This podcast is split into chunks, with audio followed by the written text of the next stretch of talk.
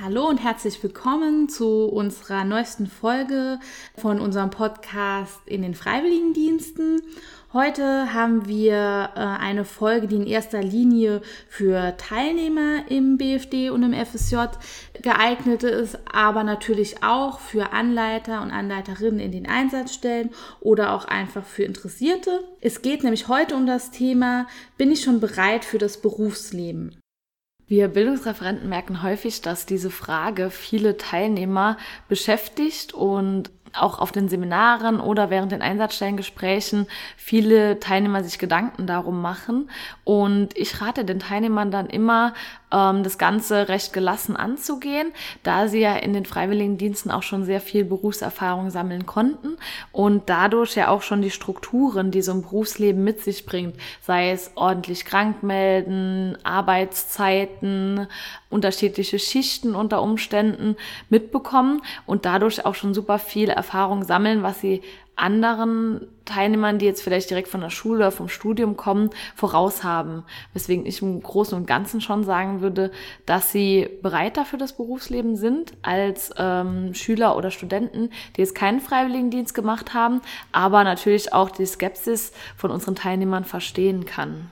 Genau, man weiß ja dann auch äh, nach dem Jahr, ob der soziale Bereich was für einen ist. Also man hat sich einfach schon ausprobiert, man kann einschätzen, kann ich mit der Belastung, die ja mitunter auch die Arbeit mit Menschen einfach mit sich bringt, ähm, ist das was für mich? Und ich finde, selbst wenn man sagt, äh, nach dem Jahr, es war eine Erfahrung, aber ich möchte in einen ganz anderen Bereich, ist das ja auch schon ein Erfolg, weil man einen ganz großen Berufsbereich auch einfach ausschließen kann. Ja, und dann in dem Moment ja auch bereiter ist für einen anderen Berufsbereich.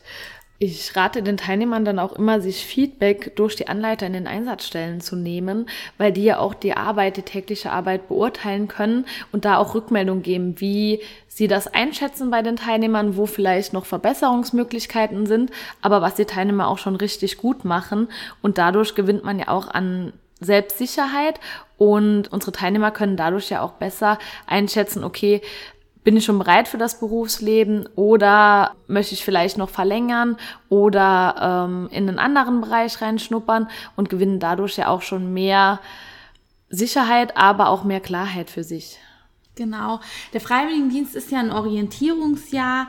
Deshalb äh, nutzt da auch einfach die Chance, euch Rahmen von kleinen Projekten, die ihr ja auch machen könnt, euch da einfach auszuprobieren. Ihr werdet in der Zeit nicht benotet, wie das dann später ähm, in der Ausbildung oft der Fall ist.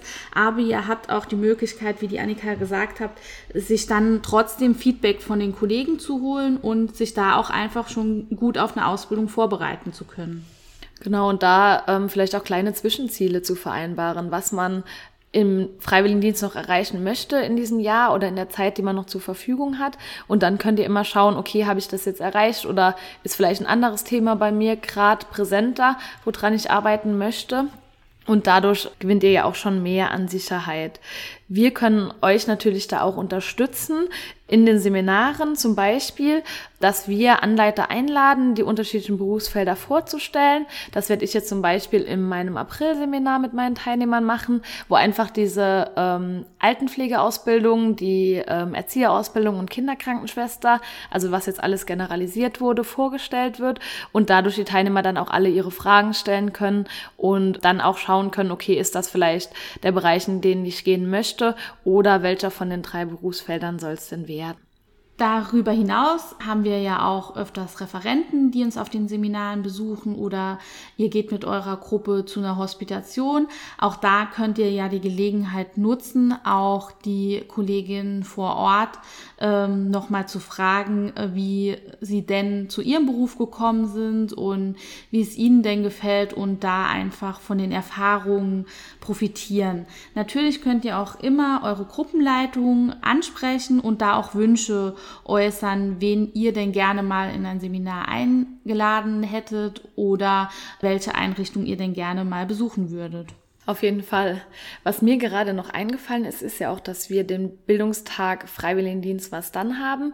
wo wir mit den Teilnehmern oder mit euch nochmal Bewerbertraining in Anführungszeichen machen und ihr da natürlich auch alle eure Fragen stellen könnt und uns auch gerne Bewerbungsunterlagen mitbringen oder mitgeben könnt, sodass wir euch da auch unterstützen können und dann auch nochmal mit euch detailliert darüber sprechen können, okay, ähm, welchen Berufswunsch habt ihr, in welche Richtung soll es denn gehen und da auch nochmal gerne zusammenarbeiten können.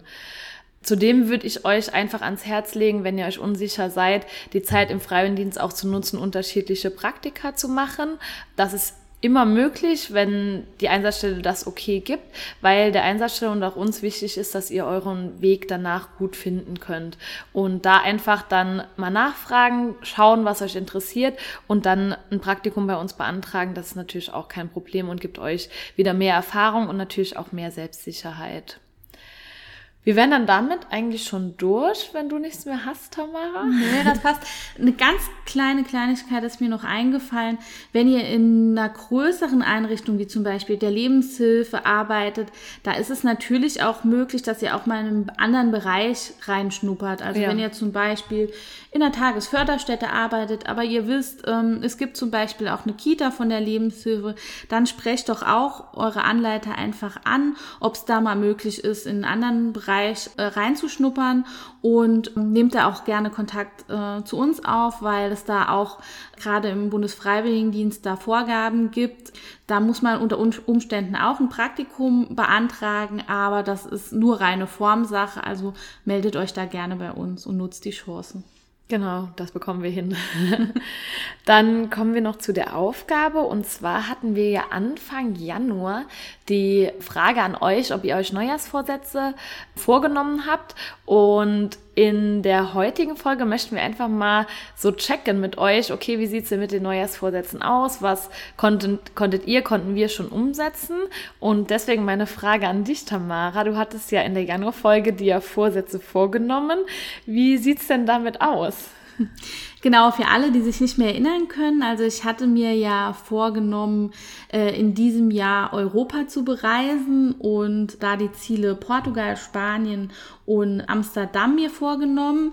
Und ich kann sagen, so ein kleines Zwischenziel habe ich schon erreicht. Also ich habe schon äh, einen Flug nach Spanien gebucht. Also im Mai geht es für mich nach Spanien.